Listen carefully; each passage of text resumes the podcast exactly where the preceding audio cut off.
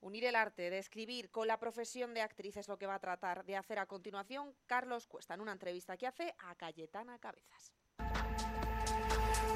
Vive Burgos. Vive Burgos.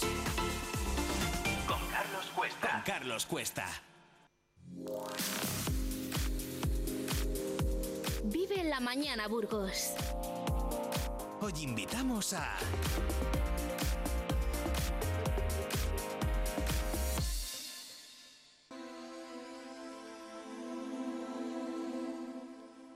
persona para el fin del mundo es el título de la novela que Cayetana Cabezas, una persona que también conocemos por su faceta de actriz, acaba de publicar bajo el sello editorial Mankel. Se trata de una historia en primera persona en la que nos habla de cosas que ha tenido mucho más cerca, que ha podido experimentar, ver, tocar, amar, padecer. Es una historia muy personal que habla de cómo influye la herencia de la sangre en las decisiones vitales, muy especialmente en el amor. Buenos días, Cayetana, ¿cómo estás? Hola Carlos, buenos días, estoy feliz de hablar contigo. Pues lo primero, agradecerte que estés hoy en nuestro programa para hablar no solo de tu faceta de actriz, sino también de escritora y por lo que he leído en ese trabajo de una buena comunicadora que nos ha sorprendido y encandilado con esta historia. Cuéntanos, ¿desde cuándo has sentido esta afición y esta vocación por la escritura? Supongo que se debe a que eres una gran lectora y, como no, a qué te, te animó a escribir este libro. Me gustaría que nos explicaras también la frase que escribes en la dedicatoria en la que aseguras que empezaste a escribir porque las mujeres que hablaban solas las llamaban locas. Sí, exactamente por ahí va a empezar. Eh, fíjate, la frase vino eh, mucho después de terminar el libro. De hecho, digo, eh, no sé qué dedicatoria ponerle, decía Ujú. Marina, mi editora, digo, no sé qué, y buscando, eh, bueno, como casi todo lo, lo importante aparece eh, cuando dejas de buscar y de, de pronto como, como que florece. Y hubo un día que, que una mañana en concreto llamé a Marina, digo, Marina, eh, es que yo llevo escribiendo desde muy pequeña porque yo eh, hablaba sola, hablaba, yo hablo mucho y, sola también. Y, y es verdad que creo que mm, la escritura es una vía de, de orden para mí. Entonces, eh, eso que se asocia a la locura, eh, muchas veces, que es el hablar sola o el hablar de ciertas cosas, y ocurre fundamentalmente, o le ha ocurrido a muchas mujeres, eh, eh, puede canalizarse a través de la literatura. Muchas lo han hecho. No es casualidad que haya muchas mujeres dentro del mundo de la literatura que han tenido vidas de, pues, de soledad, muchas mujeres que se han suicidado. Muchas, quiero decir, es el terreno de la escritura eh, casi siempre conlleva una especie de, catarsis o de, o de expresión de la vida y, bueno, el, contexto social a veces no ayuda, ¿no? Eh, ahora evidentemente estamos mucho más eh, arropadas, sostenidas, pero no siempre ha sido así.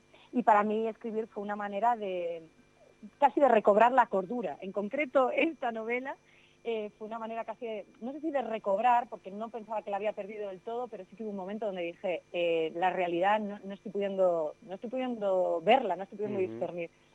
Antes de hablar de, de la propia novela, quería preguntarte, Mm. porque como actriz Cayetana se te conoce por tu participación en series como Servir y Proteger, Brigada Costa del Sol, El secreto de Puente Viejo o Machos Alfa.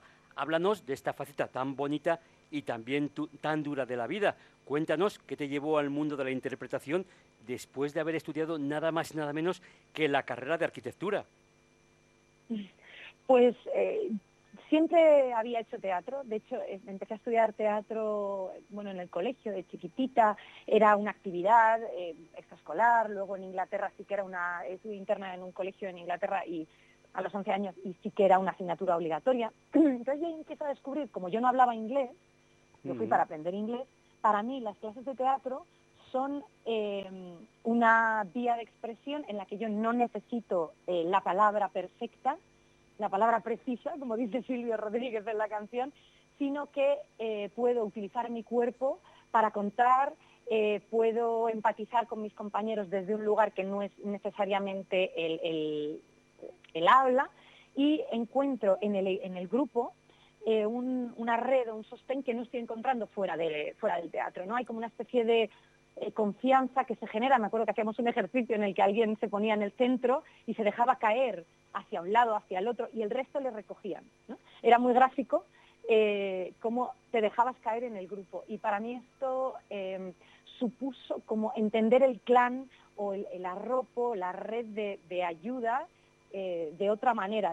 Mi red de ayuda había sido siempre mi familia y de pronto encontré en el teatro como una especie de segunda familia y, y el tipo de lecturas al que me acerqué, bueno, ya más tarde, pero a través del teatro, leer a Shakespeare, leer a Lorca, me parecía que dedicarle tiempo a esos textos me hacía, a lo mejor esto es un poco abstracto, pero que me hacía una mejor persona, porque eh, miraba el mundo con unos ojos que, no sé, que me gustaban más, más que los que, de los ojos de la, la arquitecta que, que estudió eh, la parte más técnica, ¿no? Y casi siempre lo que me interesó a mí de la carrera de arquitectura tenía que ver con eh, más lo social, eh, entender un poco qué es lo que necesita, qué es lo que necesita el mundo, qué es lo que necesita la gente, irme a los sitios donde eh, no están teniendo medios y ver cómo puedo hacerlos llegar allí. Entonces, para mí el teatro fue como una extensión de aquello. De cómo me relaciono con el mundo. Y creo que me sigo, o sea, me sigo dedicando al teatro desde ahí.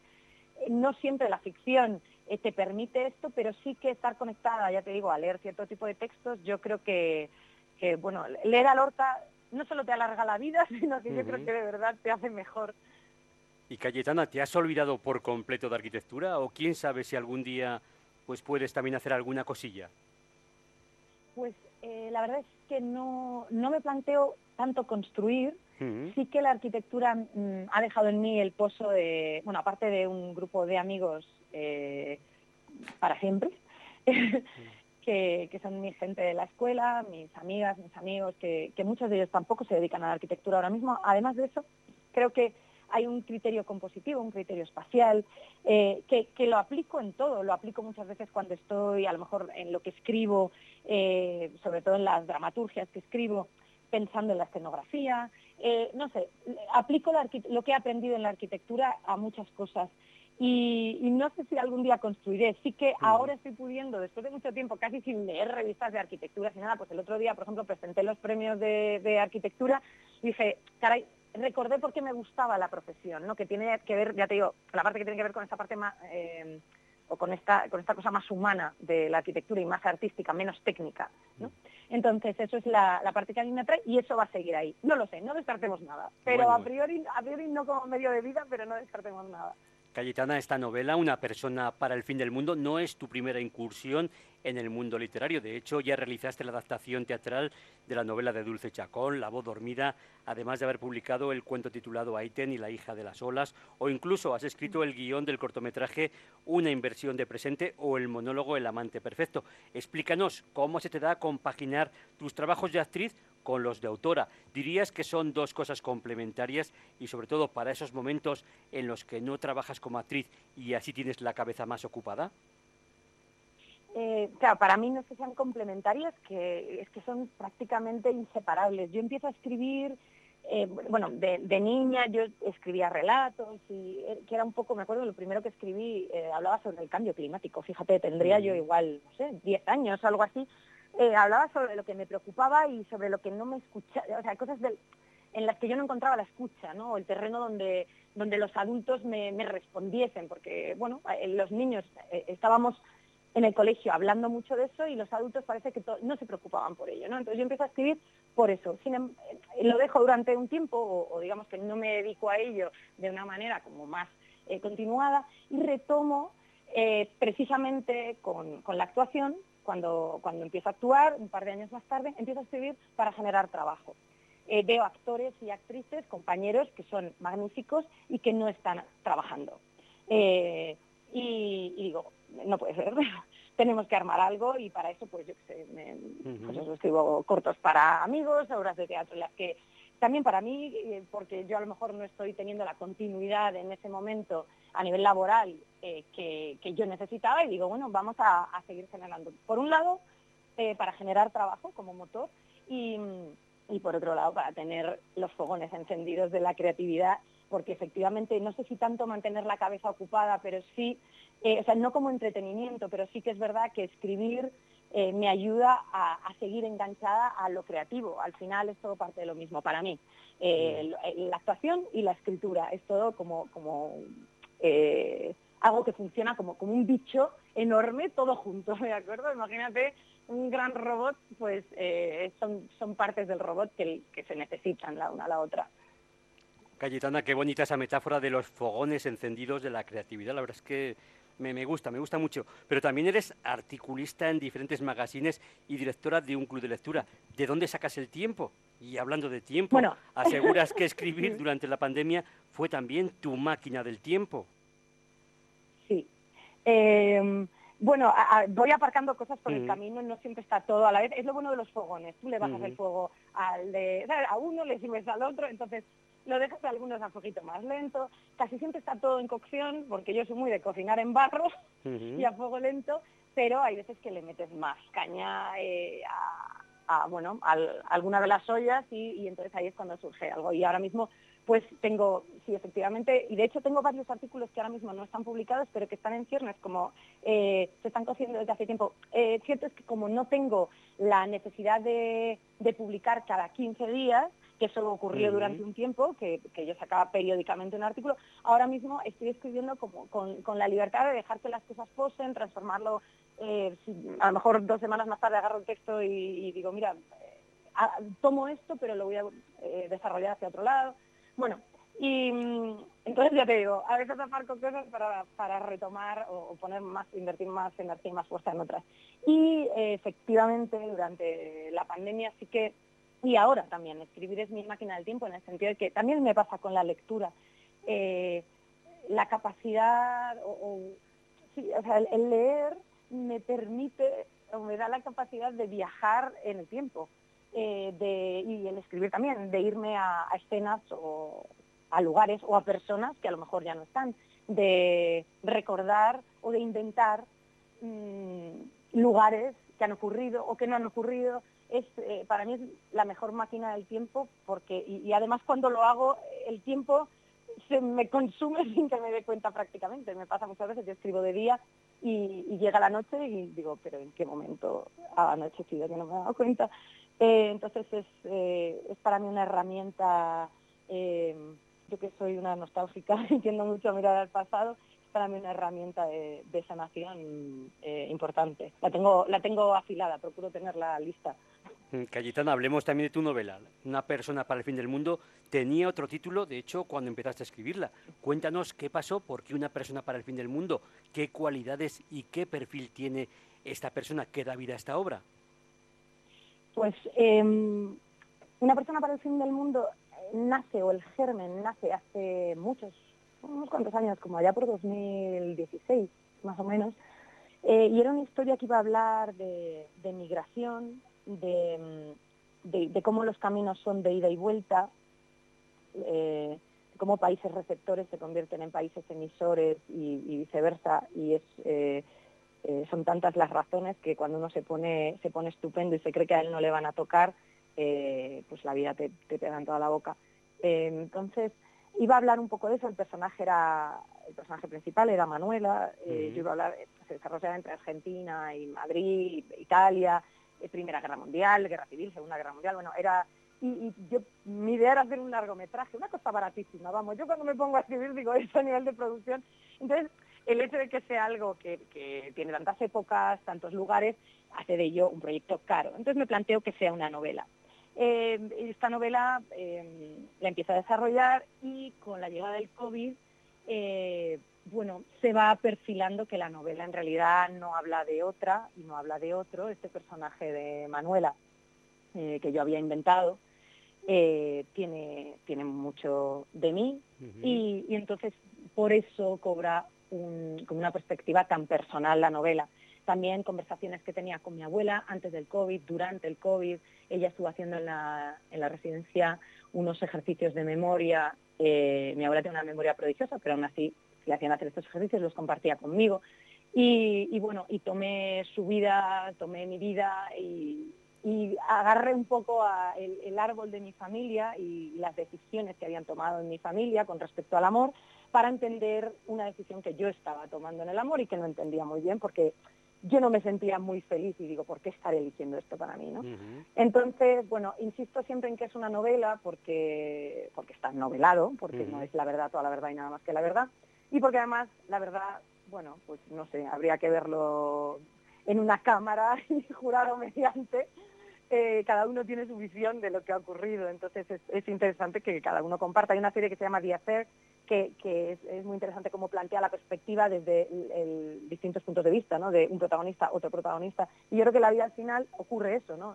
Tú y yo podemos vivir lo mismo y tú lo has vivido de una manera absolutamente distinta, incluso recuerdas que llevamos otra ropa, pero bueno, eh, por eso insisto en que es una novela pero hablas de relaciones, estás hablando ahora mismo de que sí que de alguna forma, pues aunque no dices toda, toda la verdad, pero sí que estás en una relación de la que hablas y también, como no, dejas ahí entrever el tema de la maternidad, que también es muy importante, en el cual pues tú estás dispuesta a seguir sola a pesar de que no te acompañe tu pareja. Cuéntanos si esto mm. también forma parte de, de esa parte de ficción.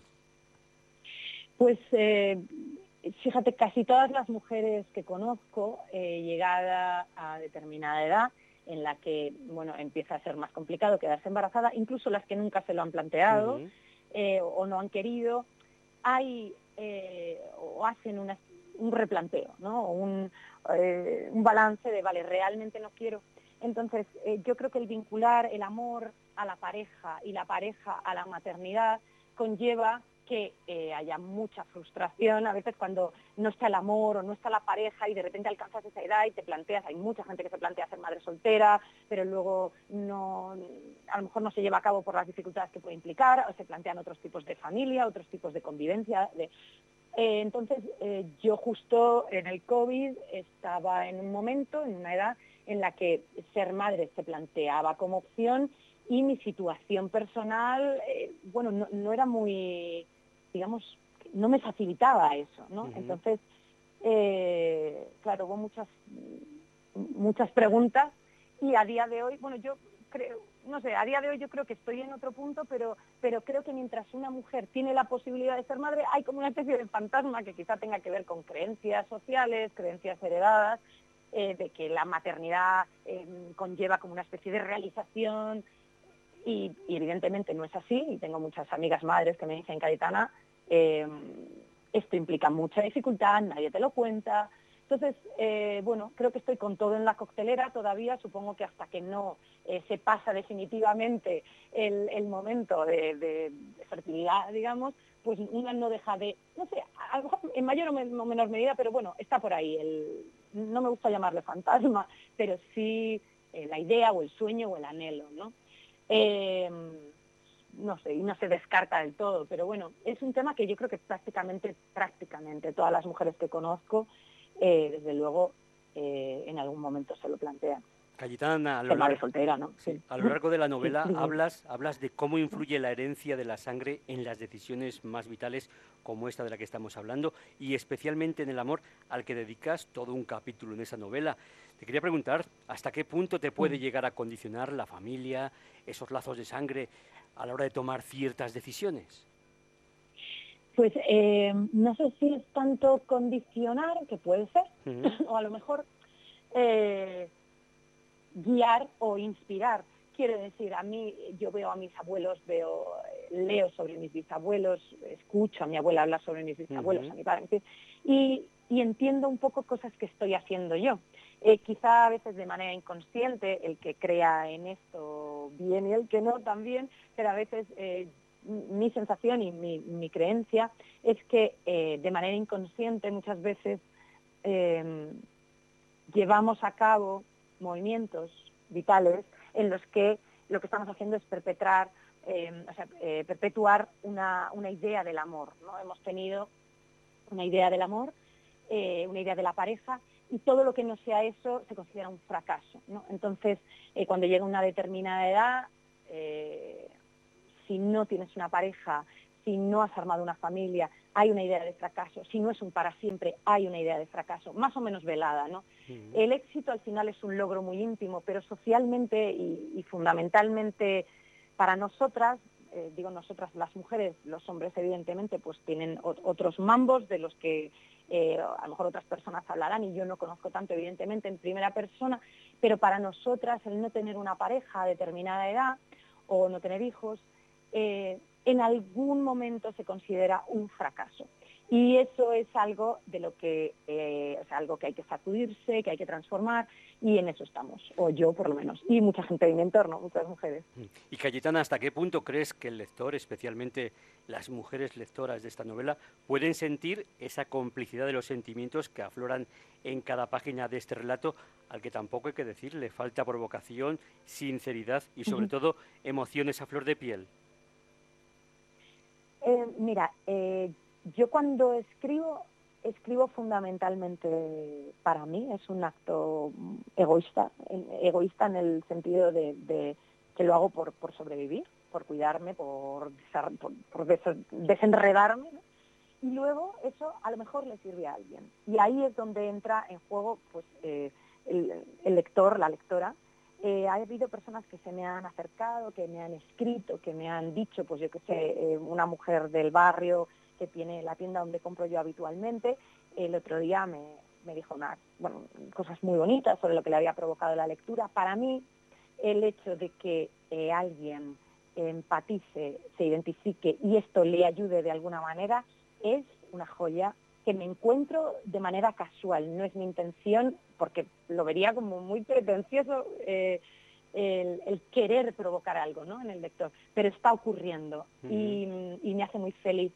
Eh, me ha pasado, eh, mayoritariamente las reacciones de las mujeres son de una manera y las de hombres, las de hombres son de otra, pero hay, hay evidentemente casos, bueno, casos y casos.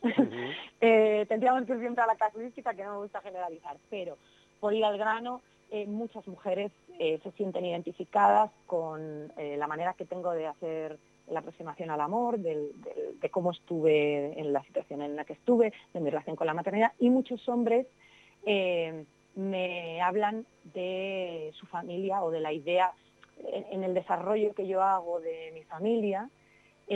hay muchos hombres que me están escribiendo y me dicen, caray, pues yo tengo esta necesidad ahora mismo de indagar en quién soy, eh, porque, porque me has abierto el apetito, quiero saber. Y, me inspiran tus abuelos y quiero saber de los míos. Eh, esto es un poco lo que así en, a rasgos generales está ocurriendo en unos y en otros. Y Cayetana, escribes además que esta persona para el fin del mundo es una mujer muy fuerte, de hecho, con la comparas con un roble, y que también dices, pedir ayuda es solo de fuertes, porque es un tema que da vergüenza. Cuéntanos, ¿cómo lo reflejas este argumento en la novela? Pues se habla de pedir, eh, cuando alguien, por ejemplo, en una relación, eh, si tú pides, eh, por favor, ayúdame en esto, por favor, dame esto, por favor, yo estoy necesitando lo que sea. Quizá haya personas que lo identifiquen como una demanda, ¿no? Como, o que te, consideren a alguien muy demandante.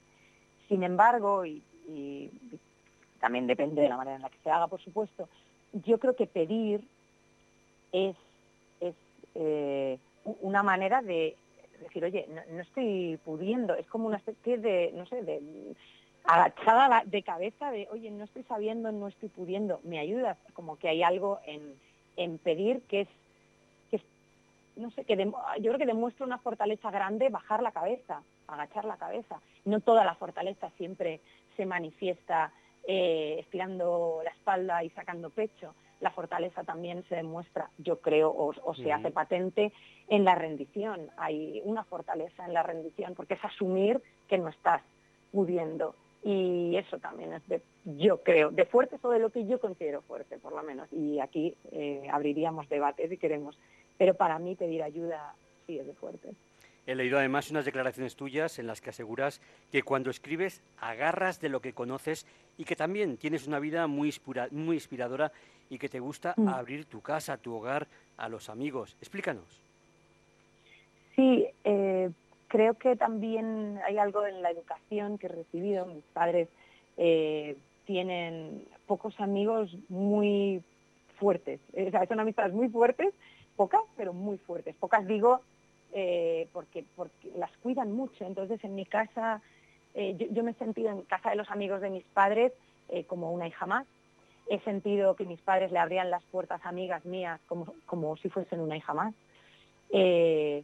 Las padres de mis amigas. Entonces, los vínculos que tengo son vínculos que no son ligeros en el sentido, bueno, son ligeros en lo, en lo del, a nivel de disfrute, pero son hondos, son profundos, eh, mis amigas eh, son eh, mujeres que yo quiero cerca el mayor tiempo posible porque son muy inspiradoras. Entonces, me- cuando, como las quiero cerca, las quiero en mi casa y quiero estar en la suya. Y me gusta, me gusta abrir las puertas. Me parece que, mm, eh, que verla, conocer a la familia de alguien, eh, conocer a sus amigos y, y visitar su casa da prácticamente, no te digo toda la información que se necesita de esta persona, pero desde luego sí me parece que los amigos son eh, una, bueno, como, como eh, una señal inequívoca de, de cómo vive esa, esa persona. Tú conoces a mis amigas y conoces mucho de mí, conoces a mi familia y conoces mucho de mí, y desde luego visitas mi casa y ves mis libros, ves lo que leo, ves lo que ves mi nevera y bueno, puedes entender quizá también muchas cosas de mí. Estoy totalmente de acuerdo, creo que además es un tema muy interesante para fortalecer Mm. la amistad y que esa amistad también sea verdadera.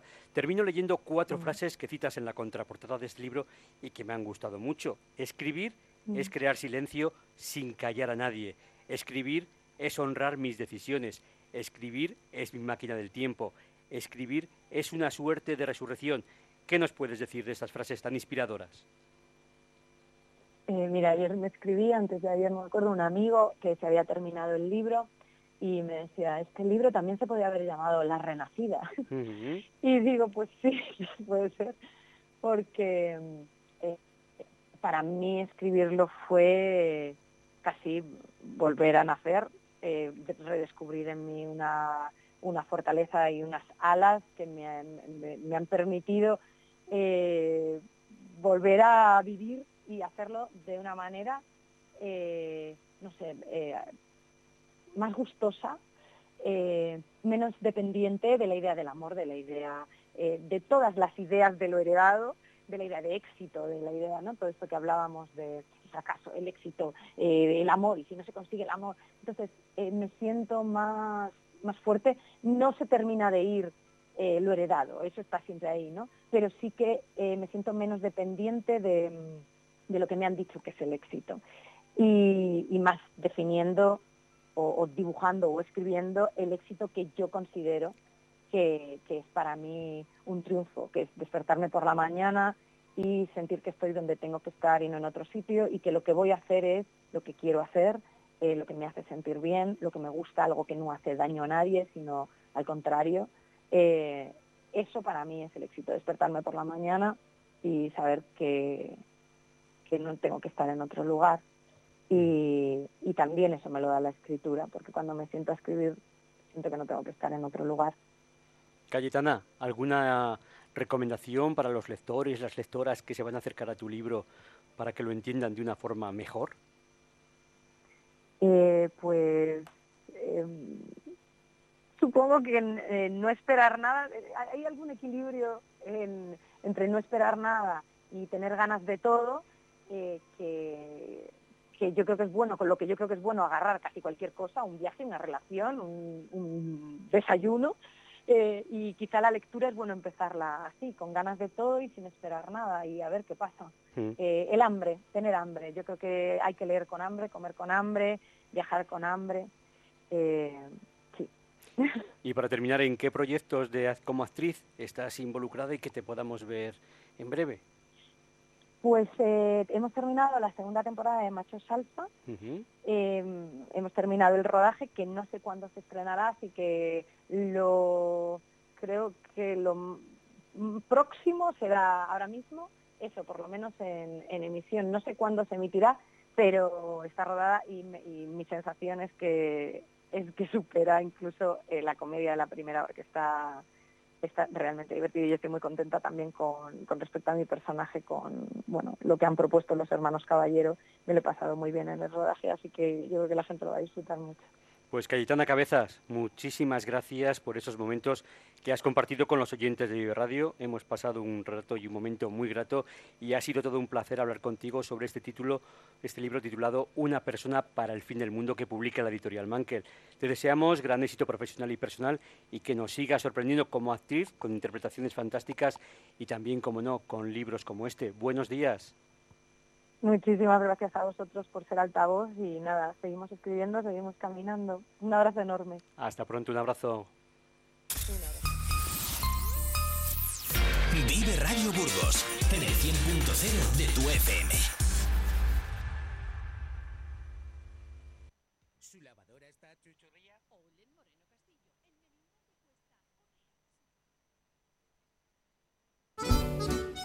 Arranca el curso ocupándote de tus flores y de tus plantas. Aprende los mejores consejos para su cuidado y las tendencias con los expertos de Coquelicot. Todos los martes en Vive Burgos. Vive legalmente con Eduardo Pastor. Todos los viernes en Vive Radio Burgos tienes una cita con Eduardo Pastor, abogado que abordará temas que nos interesan y afectan a todos. Sintonízanos en el 100.0 FM. Vive Radio Burgos.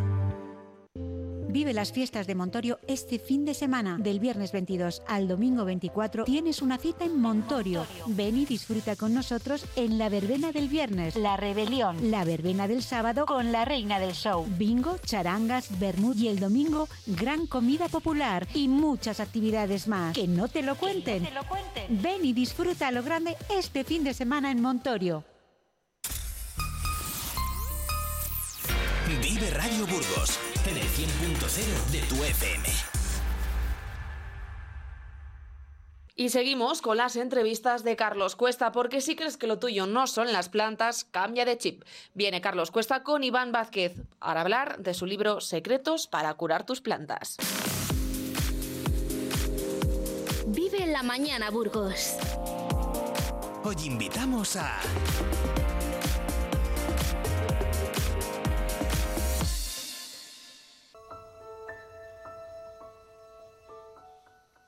Todas las épocas del año son importantes para el cuidado y la atención de las plantas que tenemos en nuestras casas y en nuestros jardines, pero en especial con la llegada de la primavera y el verano.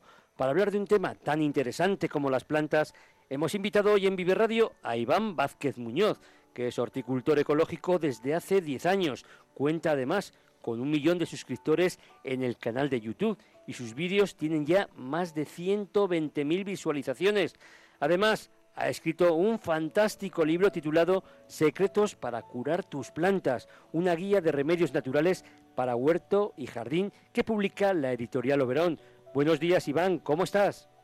Buenos días, aquí con el calorcito. Pues ¿dónde estás con ese calorcito? ¿Desde dónde? En Valencia. Anda, qué bonito, qué privilegio. Yo, además de, de, la temperatura de Valencia, destaco sobre todo la luz, la luminosidad que tenéis en Levante, que es fantástica. ¿eh? Solo hay que ver las pinturas de Sorolla, que son totalmente diferentes. Y claro, con esa luz y ese clima, me imagino que las plantas es, eh, pues poco menos que está chupado, que, que, que, estén bien, ¿no? Sí, sí, hay que prestarles un poco de atención, pero va, Pues lo primero, Iván, agradecerte que hayas hecho un pequeño hueco en tu agenda para atender a Vive Radio y sobre todo felicitarte por este gran trabajo en el que de una forma sencilla y bien ilustrada explicas las claves y los secretos para tener unas plantas sanas que da gusto contemplarlas. Cuéntanos, ¿cuándo surgió en ti el interés por las plantas? Pues de bien pequeño porque, bueno, en verdad fue, yo siempre digo que fue culpa de mi abuelo, uh -huh. porque nos íbamos a los campos, eh, me iba enseñando, pues mira, estos son alcachofas, estos son habas, y me lo iba explicando todo. Yo creo que me lo inculcó él desde Mm. crío. Eres además un defensor de la horticultura ecológica y de hecho hablas de evitar productos químicos convencionales en el cultivo de las plantas y también en los huertos. ¿Dirías que producir de una forma ecológica es más saludable para el consumo humano? Te lo pregunto porque se escuchan posiciones pues muy contrarias que aseguran que además de ser más caros los productos ecológicos consumen también más recursos económicos y las diferencias con los no ecológicos pues no son tan importantes. Danos tu opinión, por favor. Pues a ver, mi opinión es que sí que se notan las diferencias, porque si te puedes comer algo natural que no lleva ningún químico, vas a preferir eso siempre algo que antes químico. Uh -huh. Y de hecho hay una tendencia en las empresas que se dedican a hacer fertilizantes, que no sé si estarás al tanto, pero ahora todos están pasando a lo bio, a lo eco, casi todas las empresas. Uh -huh. Si esa tendencia la hacen empresas súper importantes, multinacionales, será porque es el futuro, en verdad. Iván, invitas también a las personas amantes de las plantas a que huyan de remedios con productos químicos de rápido efecto ante una planta que tú ves que no está bien y a emplear también remedios naturales que nos regala la naturaleza. Explícanos los pros y los contras de uno y otro camino y por qué el segundo es el que más te convence también a ti. Pues a ver, el, los pros de los químicos, por decirlo de alguna forma, es que es muy inmediato, ¿no? Y vivimos en un mundo que lo queremos todo ya, todo deprisa, no tenemos tiempo para nada, ¿no? Y aplicar un producto y que la plaga desaparezca. Pero el problema de estos, el contra, ¿no? De estos productos, pese a que son muy rápidos, lo eliminan absolutamente todo. Entonces la biodiversidad nos la cargamos y matamos tanto insectos buenos como los malos, no, no distingue. En contrapartida, los productos ecológicos son muy selectivos, podemos hacerlos selectivos, no son de efecto inmediato, tenemos que aplicar más a menudo, pero no estamos ni dañando el entorno ni matando a los aliados del huerto o de las plantitas. El libro además que has publicado, Secretos para cuidar tus plantas, Guía de remedios naturales para huerto y jardín de Editorial Verón, cuenta con 20 fichas de diferentes plantas, todas ellas con sus propiedades, ya sean insecticidas, fungicidas o bien como abono natural. Pero ¿cómo se valora que una planta le está afectando una plaga si le da demasiado la luz o, por ejemplo, si tiene demasiado agua de riego? Pues siempre la planta no, nos va a avisar. Yo digo que las plantas te hablan, ¿no? Tú le ves las hojas y según lo que veas en la hoja, si la ves arrugada, doblada, la ves decaída, amarilla o con manchas extrañas, la hoja te está hablando, te está diciendo, mira, me está atacando este bicho, o tengo exceso de agua, o me falta sol. Todo es fijarnos. Y además comienzas destacando los efectos del purín como un extracto fermentado fundamental. ¿Hay que esperar a que una planta enferma para tratarle con purín? Cuéntanos cómo fabricarlo también de una forma natural y si también se puede comprar en tiendas especializadas porque no todo el mundo está preparado para, hacer estos purines. Sí, creo que el, purín de ortigas sí que es muy famoso y que lo venden, pero otros son más especiales o más difíciles de conseguir comprándolos. Hacerlos es más fácil incluso de comprarlos porque no están disponibles, no todos, ni se conocen los efectos de todos. Pero se puede aplicar sin problemas antes, como preventivos. Totalmente perfecto. O sea que antes de que una planta la veamos y se nos queda amarilla o las hojas rugosas o que empiezan a aparecer cosillas que, que vemos que hay esta planta como se me está quedando, hay que empezar a tratarla o hay que potenciarla con ese tipo de productos naturales, ¿verdad? Sí, totalmente. Y un buen consejo que das es utilizar para hacer los extractos agua de lluvia o bien del grifo, pero que, hemos dejado unos días en la calle para que pierda el cloro. Explícanos qué ventajas tiene este proceso y este tipo de agua.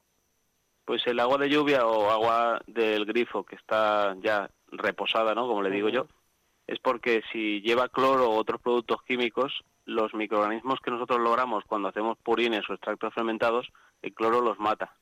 Entonces es muy importante respetar esto porque si no el producto que preparemos va a tener su efecto, pero va a ser menos, menos rico en nutrientes y en, y en bichitos, como le digo yo. Sí, sí. Y para una persona que vive en una casa de un pueblo, en un chalet, pues me imagino que, esto sea muy sencillo, manipular los extractos que planteas, porque se necesita espacio y también unos utensilios que ocupan espacio. Pero para alguien con menos espacio, que viva en un pequeño piso, ¿qué le aconsejarías? Pues hacer menos cantidades es muy importante porque algunos extractos huelen bastante fuerte. Si no, creo que en el libro puse que te ganas el divorcio prácticamente. o eh, si tienes una terraza, hablar con los vecinos. Yo he vivido en un piso muchos años y en la terraza hacía mis preparados naturales y no me decían nada. Y Iván, ¿se nos dan mejor las plantas a los hombres o a las mujeres? ¿Tú qué piensas? ¿Quién es más sensible? Pues, yo he trabajado eh, como agente forestal unos años y en las repoblaciones puedo decir que la mujer tenía mejor mano. Sí, sí, tiene más Porque las estadísticas, sí, las estadísticas estaban ahí a la vista. Las repoblaciones hechas por mujeres, los arbolitos no se morían y las hechas por los hombres sí. Entonces, yo no digo nada, pero es lo que vi. Y además les hablan más. Nosotros somos como más básicos, ¿no? Como que, bueno, pues sí, la, la regamos y además que con generosidad para que, que no les falte agua, que no les falte de nada, pero luego, ¿qué hacemos? Pues que nos la estamos cargando, ¿verdad? Totalmente, hay que tener cuidado con eso. Hay que tener medida, hay que tener mano izquierda también y un poco pues eso, y ahí sí que nos ganan, ¿eh? ahí sí que tenemos que aprender mucho todavía ¿eh? de, las mujeres. Sí, tienen que tener más, lo que has dicho tú, más sensibilidad o algo, porque es una realidad. Y según leía también en tu libro, que recomiendo a nuestros oyentes, a mí el libro me recordaba la película del perfume, no sé si la has visto, y de cómo su protagonista trabajaba cada esencia para conseguir lo que buscaba. Yo te quería preguntar si los consejos que dan son de, una, de alguna forma anticiparse a esos problemas que puedan dar las plantas o si se les puede también emplear en plantas sanas, que un poco ya me lo comentabas al principio de la entrevista. Se puede se, te puedes anticipar porque todo está en la observación pero mira un truco que voy a compartir con vosotros y que me enseñó mi abuelo también es que si tienes rosales estos son unos chivatos. Los rosales son muy delicados. A la mínima que va a venir una plaga a todas tus plantas primero el, el más afectado va a ser el rosal. Entonces el rosal se puede utilizar como un guardián y si tienes un rosal, en cuanto veas que le sale un hongo, sabes que le va a salir a todas, pues tratas todas. Esto antiguamente se hacía en los viñedos de Francia y demás, lo ponían en los, en los lindes y en cuanto al rosal le veían pulgón, trataban para el pulgón, hongos, lo que fuese. Así es, sí, esto lo he visto yo, bueno, pues no hace mucho, eh, en Prada Tope, no sé si conoces el Bierzo, pues hay unas bodegas mm. que se llaman así, Prada Tope, y tiene lo que es la bodega, pues los viñedos justamente en la misma finca, y justo al principio de cada surco, al principio de, la, de la finca, la primera planta es un rosal para justamente que le delate si hay plagas o lo que va a venir, ¿verdad? Sí. Sí, sí. En fin, y recomiendas también utilizar para nuestros extractos plantas como las algas, incluso los ajos, las ortigas, la consuelda rusa, la cola de caballo, el diente de león, el aloe vera, capuchina, el helecho, la hiedra, valeriana, meisa, manzanilla o por ejemplo la banda. Cada una tiene sus propiedades. Explícanos, por ejemplo, el ajo como un excelente repelente de insectos y además un buen fungicida, ¿verdad? Sí, el ajo, bueno, es que cada, cada planta tiene su, su remedio, ¿no? Como has dicho tú, serviría contra insectos, repelente, contra hongos. El ajo, la verdad es que todos lo tenemos a nuestro alcance y se puede hacer una insecticida muy potente, la verdad, casero. También hablas de la ortiga, que me ha sorprendido mucho porque yo siempre que he visto ortigas es que me he alejado y cuando las he tocado aguantando la respiración para que no me pique. No sé si eso es un, cuento chino o un mito, efectivamente, ¿no? Sí, sí, yo lo probé cuando me lo dijeron y me arrepentí. pero también la utilizas pues para mejorar el crecimiento de las plantas e incluso también como fertilizante. Pero cuéntanos, por ejemplo, ¿qué proceso llevas para, para practicar purín con, con ortigas, por ejemplo? Pues las ortigas es de los más sencillos. Las cortamos, las sumergimos en agua, las dejamos siete días intentando mover el, el agua donde tenemos el, las ortigas con, el cubo, ¿no? Con un palo por lo menos una vez al día para que eso fermente cuando deja de tirar burbujitas, que suele ser a los siete días, ya fermentado, lo filtramos y lo podemos utilizar tanto como insecticida como fertilizante. Que esto yo hace como siete u ocho años empecé con el purín de ortigas y yo lo empecé a utilizar como insecticida porque en mis coles había muchísimo pulgón. Pero ¿qué pasa? Se lo eché a cinco coles, se lo apliqué y a cinco no. Y de hecho tengo el vídeo. Las cinco que tenían el purín de ortigas no tenían bichos, pero es que estaban inmensas. Y las cinco que no les había aplicado el purín de ortigas estaban chiquititas. Y dices, ostras, es que es un fertilizante también. Sí, también las lombrices les vienen muy bien a las plantas porque hacen sus huecos y sirven para oxigenar las raíces, ¿verdad? Sí, antiguamente, yo por ejemplo, otra anécdota con mi abuela, cuando, éramos, cuando era yo muy chiquitito, me llevaba a su jardín y sacábamos las lombrices porque ella se creía que estas se comían a las plantas pero luego los años y estudiándola dije, ostras, qué error cometíamos pensando que se comían las raíces y si lo que hacían era bien para las raíces. Efectivamente. Y llegamos al capítulo práctico que es el de las plagas y enfermedades como hormigas, pulgón, la cochinilla, la algodonosa, la mosca blanca, araña roja, caracoles y babosas, nematodos, tris, oidio, mildiu y roya que las personas que cultivan plantas o tienen un huerto conocen perfectamente. Cuéntanos, ¿cómo escoger el mejor remedio en cada caso para ganar tiempo y que no dañen las plagas a nuestras plantas?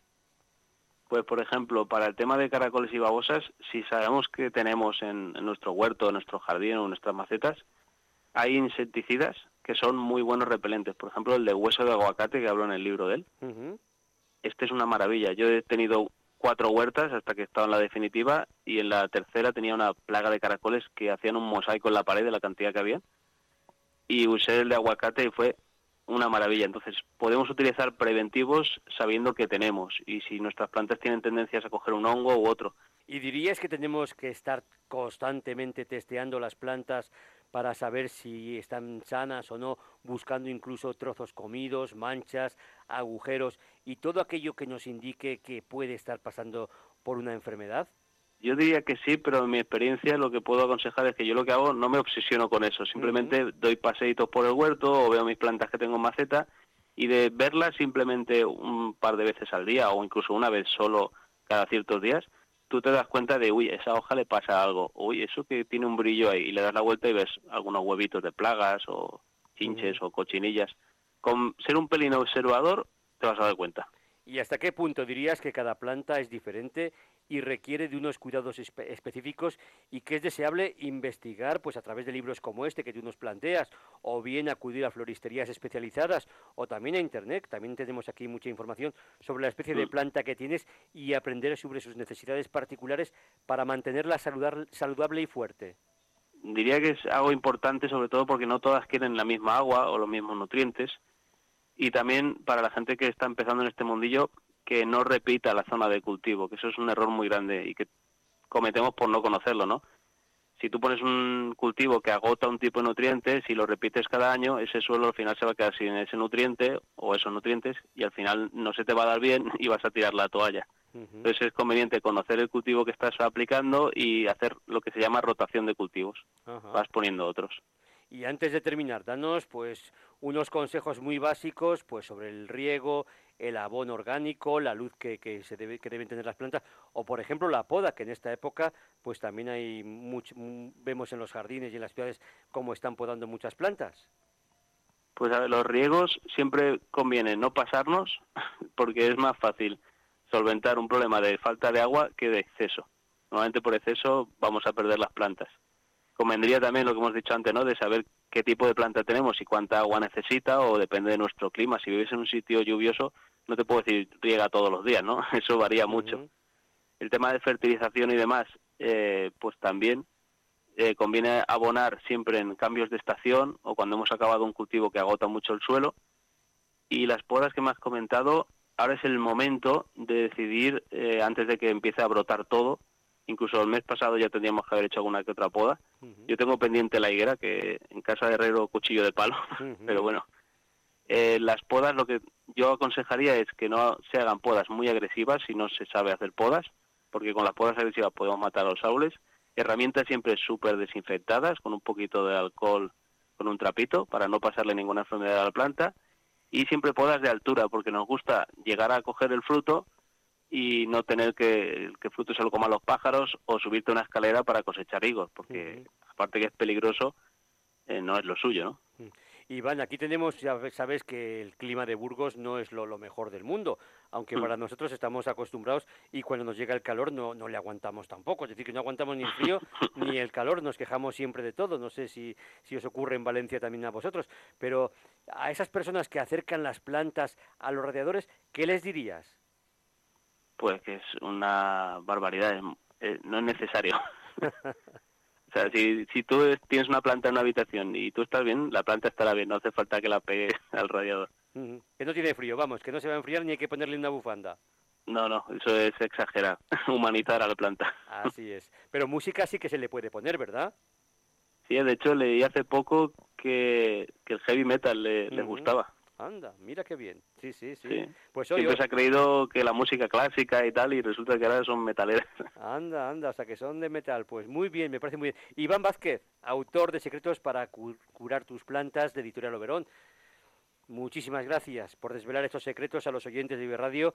La gente que quiera saber más, ya sabe, está este libro en todas las librerías, Secretos para curar tus plantas, de Iván Vázquez. En fin, la huerta de Iván, también te podemos seguir por, por internet, como decimos, ¿no? En el canal de YouTube. Sí, lo que queráis. Será un placer atender vuestras dudas y gracias por invitarme. Pues te deseamos que pases un buen día y que tengas muchos éxitos en lo profesional, que sabemos que lo vas a tener, porque con esa mano, pues en fin, en fin, me imagino que, que, que- que sí, y en lo personal pues también, y que nos sigas sorprendiendo con libros como este. Buenos días, gracias. Buenos días, gracias. Hasta luego, un abrazo. Un abrazo. ¿Qué radio escuchas?